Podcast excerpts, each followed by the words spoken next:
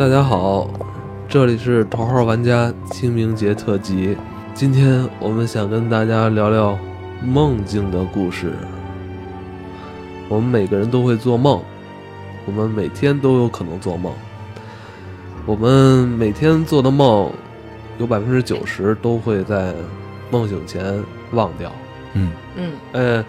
我之前听过一个说法，就说其实人每天都会做梦，只要一睡觉会做梦，但是很多梦就是已经被你忘掉了，有些是你能还有意识说你忘掉的，是因为这梦太深了。是对，是，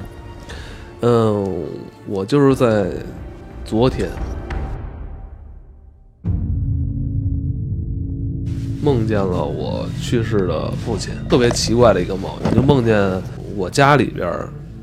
来了好多人，来了很多我媳妇儿那边的亲戚，然后我爸也在。这个场景是在之前我的生活里边从来没有出现过的。嗯，然后呢，我父亲因为生前就是最后那段日子里边就是身体非常不好，非常虚弱，然后一直在拉肚子。然后我之前还咨询过罗叔，罗叔说这是因为就是跟肾病也有关系哈，因为到那时候肾已经特别弱了。对，不行了，气血就是阳气已经散尽了，对，就开始拉肚子。人人一直在拉肚子。然后我这个梦呢，就是梦见我父亲在家里边，就是当时大小便就是已经失禁的这种状态。家里又来了很多客人，又来了很多我爱人那边的客人，就是让我当时整个在梦境里边的状态非常的呃非常的慌张，非常紧张，因为我不知道怎么处理这个问题啊。家里有来人了，然后我父亲又处于这么一个病患的状态，那个梦我一下就醒了，醒了之后，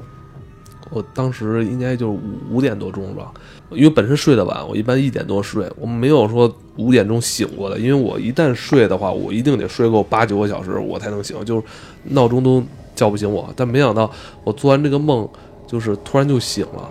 醒完之后五点多，因为我父亲去世的时候也是早上起来五六点去世的，我不知道这有什么关系。在我父亲去世之后，我只梦见他两次，一次是在我父亲刚刚去世没多久，我不记得是什么什么什么头七，我不太懂这个，只记得他刚去世没多久，我梦见过一次，那次是那次更奇怪，那次我我梦见没有梦见什么场景，我只我只记得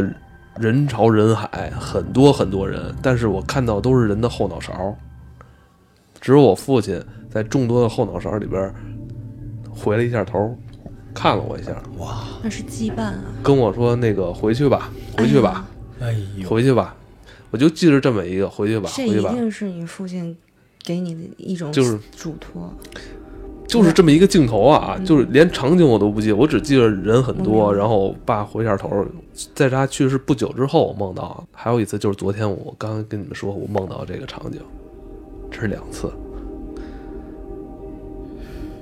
我突然又想起了一件事儿啊，可能跟梦没关系啊，但我觉得可能是跟做梦是做梦，可能是一个前因。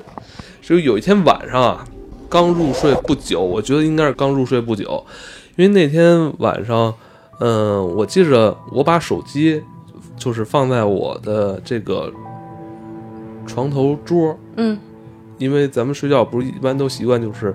别把手机离自己太近嘛，嗯是吧？都说什么有嗯辐射不好嘛。我把手机放在这床头桌了，离我差不多有那么一两米的距离，应该凌晨三点多，我突然我突然睁眼，我在床头桌的这个写字台上，手机突然就这样，哎，醒屏了，亮了。我我就我当时也没觉得奇怪，你知道吧？因为我就是顺手我说，哎，亮了，我拿起来我看一眼，看几点？我说，哦，现在三点多。然后我把手机放回去了。后来我说想重新入睡，后来我觉得特别奇怪，我说，哎，我说我是我是醒了之后点了手机让它亮的，还是说它先亮的，我就拿起来的？然后我就使劲琢磨这事儿，我觉得肯定是它先亮的，我才去拿的。后来我就说得了，我就查查，我说这手机在什么状态下会自会自自己亮。自己亮起来，你知道吧？果然，那个搜索引擎上还搜索到一些答案，嗯，说这个我这是苹果手机啊，他说这个苹果手机也有一什么台湾什么醒屏，对，呃，说好像是它这个前置摄像头前面如果是感应到了有什么东西，它就会自然亮起来。哎 这事儿别琢磨，太吓人哎呦我了。操！我哎呦我他妈这事儿，当时当那天晚上我就，哎呦，我说怎么回事儿？我说我我先是我醒了，恢复意识，然后我看到我前面那个手机是亮的，哎手是他自己突然亮起来的，哦，不是你醒了，它已经亮了，对，就是你醒了之后发现它嘣儿嘣了，这屏幕亮了，我觉得挺奇怪的啊。我我想起一个嗯极其恐怖的事情，就是我在嗯美国的时候，嗯，我还在群里边说过这事儿你。是最近这次在美国？对，就最近，就是咱们有这个头号玩家的群啊，嗯欢迎大家进群。嗯呃，汉语拼音罗有才就能进了。这个极其恐怖，我在群里边说了这事儿，就是当天晚上我睡觉，然后我我就是突然间就醒过来了，就是睡着睡着，因为时差不太好嘛，大概是凌晨三点钟醒过来，然后我就看了一眼我的手机是几点，这个时候我要用手去拿我的手机，突然就听听到那个手机开始出现一段声音，地狱空空荡荡。哦，太吓人了，魔鬼都在人间这不，而且是片头，而且这个香港十大奇案的片头前面还有一段音效，就咚的一声进来，我当时整个人就差不多从床上蹦起来了，然后我就觉得这是假的，结果我打开我的手机，发现我的那个就是后台你能看到，在微信里面正在播放这个音频，是真的，而且我还截了屏。但是我知道这个音频之前是为什么，是因为呃，咱们当时我在美国闲的没事儿嘛，咱们群里不是有小伙伴进群嘛，我说欢迎大家，我给大家发一个音效。我当时发过这个音效，但是发到群里面，不知道为什么在夜里的三点，突然它就响了，我当时整个人都疯了，就是我我觉得就是可能头发都白了那一瞬间，睡着睡着觉，手机自己响了。自己响，突然就响了，而且你知道吗？他在响之前你有预感，就是我当时就醒过来，哎，对对，你说这就是预感。我在想，是不是我这个手机当时在亮之前，就是我大脑已经预感到这手机可能会亮、啊。之前说的那个临界的那个预感的那个点，就是你一旦过那条线，你你你是鲜艳，不是体验。就是先会出现一场种东西磁场就会发生变化，然后它会自然的唤醒你，可能。这件事儿真的是真的，因为嗯那天的我那边的半夜，这边的应该是白天。我在群里边说了句话，我说我等我醒了给你们讲一个鬼故事，我生怕我忘了这件事儿。然后第二天我醒来，好多小伙伴问老罗鬼故事是啥，我就给他们发了一张图，就是那张图是我那边的夜里边，我的后台在播放，地狱空空荡荡，就是我一般听十大奇案的时候，哦我我听到后面我都会把这段片头跳过去，因为我觉得那一段在晚上听起来实在是太吓人了。就是在我有意识的时候听的时候，我都觉得很吓人，何况他三点多的时候突然出出现呢？感谢韩燕姐姐。你呢，二七？啊，我是听我朋友给我讲的一个故事，这个故事没有发生在我身上。我觉得我这个朋友，他他，我我说不上来他是一个什么体质，就是他是在几年前他出差去江西，跟他一个朋友，他们有一个项目，然后呢在江西住了一个小旅馆，然后这个小旅馆。他们那天晚上去的时候已经没房了，就是对走廊尽头的房间。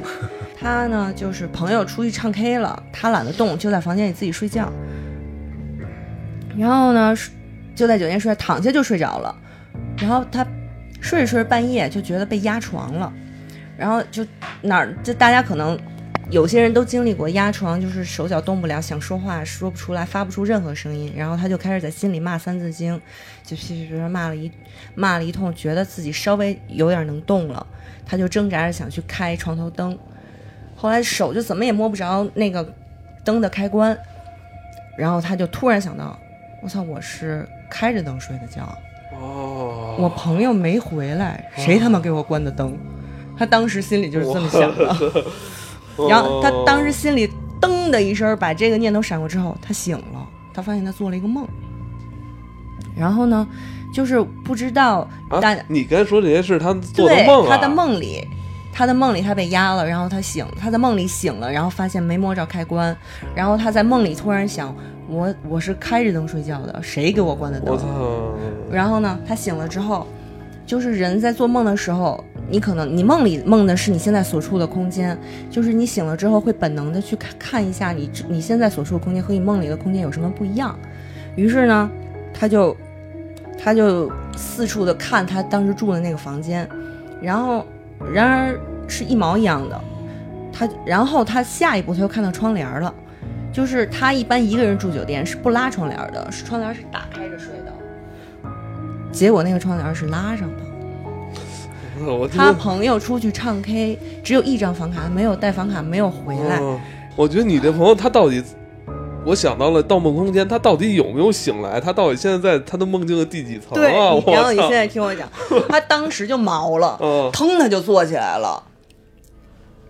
然后呢，结果他就真的醒了，他会发现他又做了一个梦，这个就是第二重梦醒了。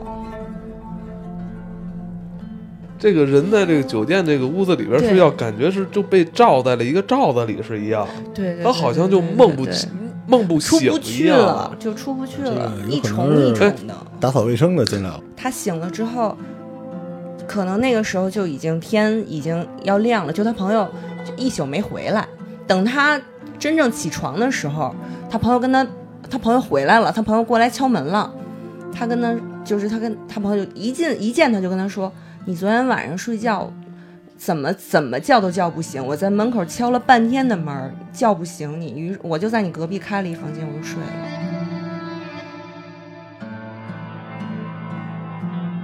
对，实际上是这样的。那你那朋友后来回来了吗？回来了，他现在还很好，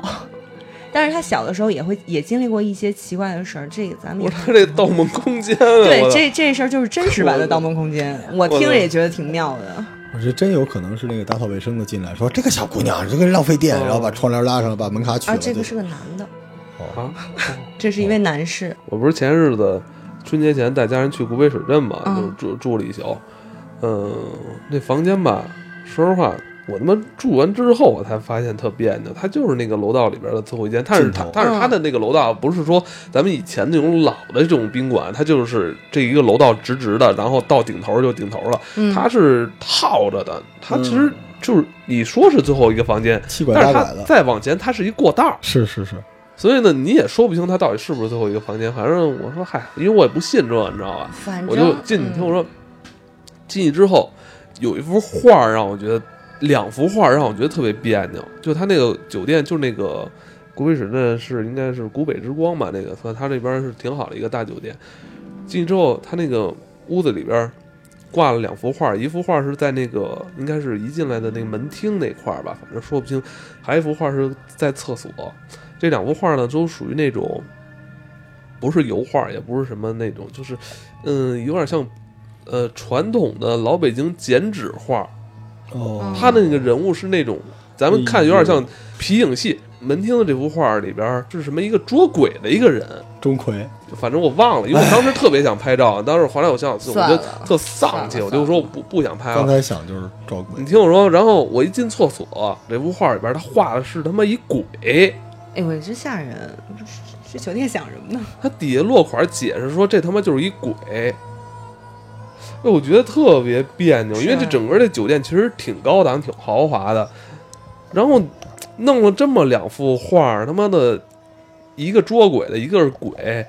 我就觉得特别别扭，特别难受但。你住进去以后也没，反正我觉得不舒服，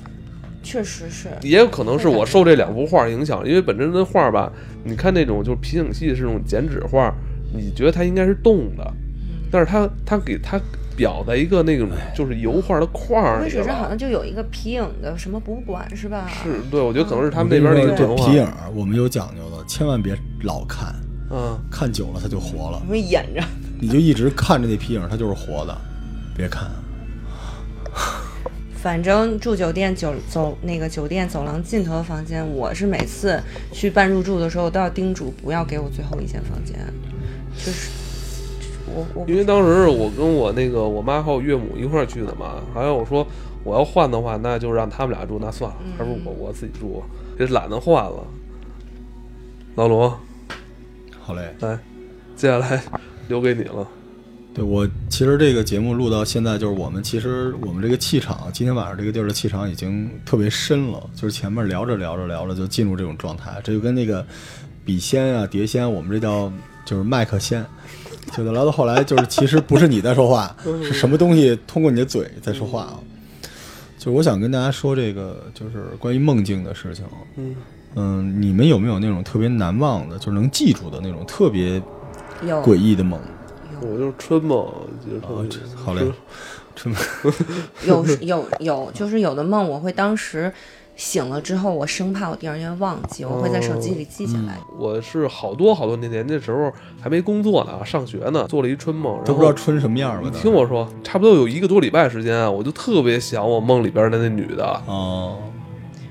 也有过，啊，你也梦那个人我根本不认识。我也不认，识，对就是我在梦里好像跟他谈了场恋爱似的，然后我就醒了之后特别依依不舍，然后对之后对对对对好长时间我都很想。我怎么感觉我那个我就是甚至连他的面目我都记不是很清楚，但是我就很想他。！我也是，我也特别想他，我都嗯我都有点要要哭的感觉。当时我说我特别难受，我感觉我我我感觉我这跟他那个再也见不到了，特别难受。对好嘞。啊这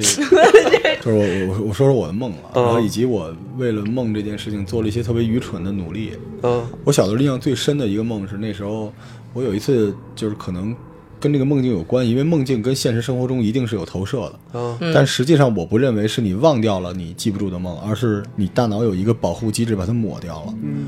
就是我印象最深的一个梦，就是夜里边我在意大利，然后我就是走石板路，被人引导着，就是黑夜的街道，被人引导着走到一个像比萨斜塔一样的一个巨大无比的圆柱形的建筑，那个建筑大概一百多米高，特别高。然后我进去之后，黑洞洞的，我也不知道是什么，但是我能感觉到水声和一点点腥气，还有风，就特别像我们前面说的，我从小有这种丹丹小姐姐，对，我就有那个，然后我就一直往前走，走着走着，突然梆就撞到一个像固体、像玻璃一样的固体上，然后这个时候，呃，我就用手去丈量那个东西，觉得它大概是一个圆柱，然后是一个玻璃体的圆柱，大概直径有个四五十米，就特别宽大的东西。结果突然用脚踩到了一个按钮，然后那个圆柱就亮了，那里边我看到一个大概直径五米大的一个眼珠子，哎呦喂，在我身边，那是一个巨大的鱼缸，它大概有两百米高，然后里边养着蛇颈龙，那个眼珠子是蛇颈龙的眼珠子，它就在我眼前游过去了，然后整个的那个环境是深的蓝和黑色，就我永远记这个梦。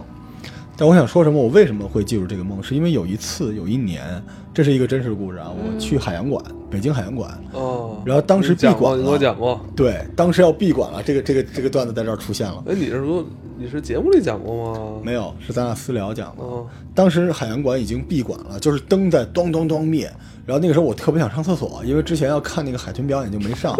然后我就往一个地儿跑。你那会儿多大来着？我那时候已经二十多岁了吧嗯，就刚有海洋馆，我就跑，结果越跑越往下，就是台阶儿往下，然后我就觉得特别冷，特别有那种哗哗哗的水声，然后我就路越来越窄，然后我一摸右边，发现全是水珠，然后我看到一个巨大的眼睛，其实也不是眼睛，是一个黑洞洞的物体，是什么？是我几乎跑到了海洋馆的那个养那个虎鲸的那个嗯那个鱼缸在的地方，它晚上是什么样的？是那个鱼缸沉下去，然后海平面海平面上来，让那些鱼在水里游。我当时脚已经伸到水里了，就是说，如果那个时候我不往回跑，我就掉到那个鱼缸里了。而且当时灯已经全黑了。这个时候我后边有人叫我说：“那人干嘛呢？这儿是你能来，不要命了！”我赶紧就往回跑。然后，但是那一幕我都觉得我和那个那个鲸鱼、虎鲸可能或者虎鲨什么的已经对视过了，所以就是特别别扭。那是一个真实的梦。但是往下这段就是大家可听可不听，是因为我觉得我我我要讲一个我觉得挺挺奇怪的事情，就是我小的时候上大学嘛，然后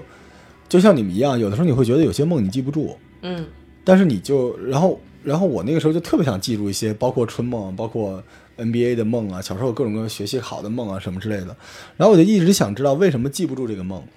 于是我那段时间就每天希望自己一觉醒来能够记住一些什么，但是我每天醒来之后，发现我的那个枕头边有很多小纸团儿，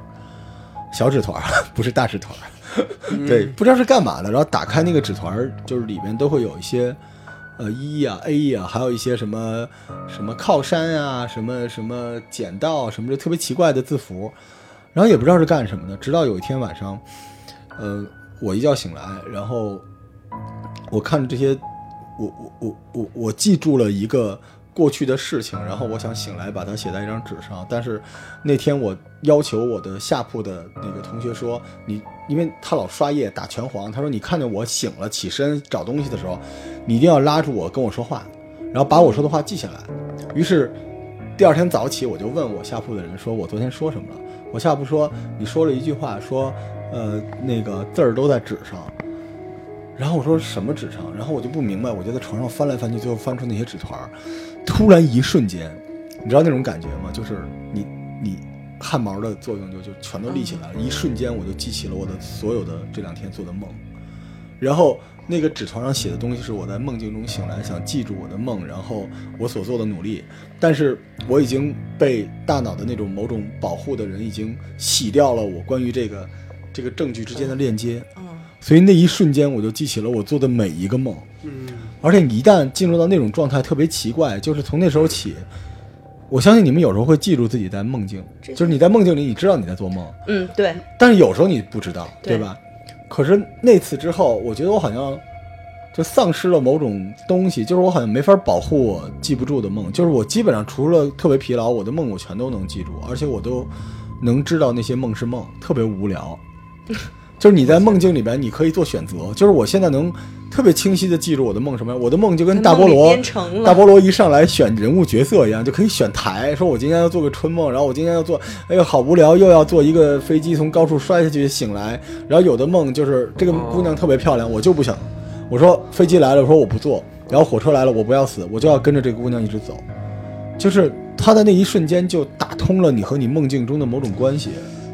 哎，你说这个，你你有没有就是说做梦梦到一块儿醒了，然后我想赶紧再睡回去，能能续上能续能续上，我也有能续上。嗯所以你知道我在想什么？我觉得梦境它很有可能，因为我看了一些书啊，书里说的是，你脑子里有一种东西，它会伪装让你觉得一些东西似曾相识，嗯但实际上不相识，它是在保护你，让你的这个脑电波没有过度的负载。但实际上，我们有时候现实生活中会遇到一些似曾相识的场景，嗯这些场景在哪儿似曾相识呢？很多源自于你的梦境，只是你梦境里的东西和你现实中那一瞬间的闪念的那个联系被割断了。它就像我写的那个小纸条似的。但是这些场景你曾经在哪儿见过呢？我一直喜欢一个人的说法，他说梦境是不同位面的你都在生活的，他在一个高的脑电波强度的那个呃活动情况下，而且你因为睡着了，你的那个盖儿的就是你的卫兵已经不太灵敏的时候，它遗漏过来的一些其他位面的信息，就在那一瞬间，你看到了过去的你，或者是以后的你，你在阅读他们脑海中的东西，就像你梦见你的父亲，那很可能是很久之前你你你的某种心境，而那个位面上的你刚活到那个时间段，而你现在回去就看了，所以我觉得特别有意思。但是我每次聊这个东西的时候，我都会起一身鸡皮疙瘩，就是我会记住那天下午，我我那个同学一边搓拳皇，一边跟我说：“你是不是有病啊？”我说：“我昨天晚上跟你说什么了？”他说：“你说梦话呢。”我说：“我说什么了？”他说：“你说那个答案都在字儿上。”就是我辛辛苦苦的，就是寻到了我曾经脑海就是拼命不让我知道的那些。你可能冥但是冥之间开发了大脑的又一层，因为人这一辈子不是说大脑被开发的只有嗯非常小的一部分吗？对，人说那个什么。人大脑能装下什么对一千个大英博物馆吗？人说那个，呃，我之前也尝试过说把梦记下来，你知道吗？但是就像他刚才说这事儿，嗯就是我回想，就是之前我做了很多梦想记下来的时候，但是我大脑给我一反应，就是说你不要记了，不要记了，是好无聊，都是无聊的东西，都没有用，不要记，不要记。有很多时候我就写了俩字儿之后，我就放下了。对，他在骗你，你的大脑在骗你，就是他不想让你知道这些事儿。然后当时那一刹那我就屈服了，我说算了，不记了，我就，然后呢，再过一段时间我就特别后悔，对我，说我他妈为什么不记下来啊你？知道，你经常在半夜突然醒来，你记得那个梦觉得特别清楚。你说我待会儿再想这件事儿，嗯可是到了待会儿，你只会记住你曾经觉得什么东西非常清晰，但你记不住那个内容了。所以你要不要就是听我们这个节目的人啊？如果有种，就跟我一样试一下。你一旦这样，你就丧失了忘掉梦境的能力了。但是你会记住每一个梦，它特别好玩。所以我我我一直在觉着，就是我之前跟你讲过，我有一次觉得自己被勒死了，实际上是我的大脑给我一个电波，就说你不要呼吸了。所以我挣扎挣扎挣扎，就噩梦就是这种东西。但是如果你能征服那个东西，你那个脑电波或者你理解事情有可能会不一样，但现在没有科学证据证明这件事情。但是我觉得我们现在在聊的是一个就是禁忌话题，就是你要不要挑战自己的这个脑子，挑战这个梦境。嗯，有一个特别简单的方法，就是把你半夜醒来的话录一段发到我们《桃花玩家》的微信群里。对你第二天你会不知道自己在说什么，胡言乱语。你可能觉得怎。么进那个微信群？赶紧广告。对，罗有才就进来了哎，，不是搜搜索罗有才，不是一个是是什么号啊？就我的 我的微信号但我不想告诉大家我微信号这么就是接地气。但你知道，就是比如说老赵，你录了一段，你觉得你在骂人，第二天我们一听这段话是用西班牙语在骂人，对，你看就用百年但是孤但是我跟你说，真是那个呃，上班很多年之后就不容易做梦了，不知道为什么。疲惫，我疲惫，体力我我反而是，我觉得我最近的梦越来越频繁，而且我记得越来越清楚了。就是我就像你一样，虽然我没有把它说出来，或者是嗯把它写在一个小纸，把它写在一个小纸条上，我就是马上我就会拿起手机把它记录在我的那个记事本里。第二天早上起来，我会我会我会把它调出来，然后你会有会把这个梦拼出来了。但你会有，那你已经就是 training 自己到一定地步了，就你立刻就知道那是你梦境的。我可能这么，多年一直都都在训练这个，我一直想记住我的梦。所以不一定是通灵啊，但是通梦特别好玩，而且有的时候你会，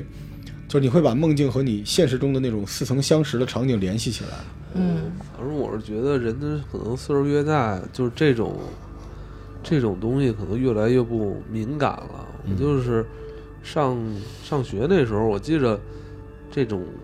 做梦，甚至你刚才说，我甚至我今晚上想做一什么样的梦，天天做春梦，就你都有可能会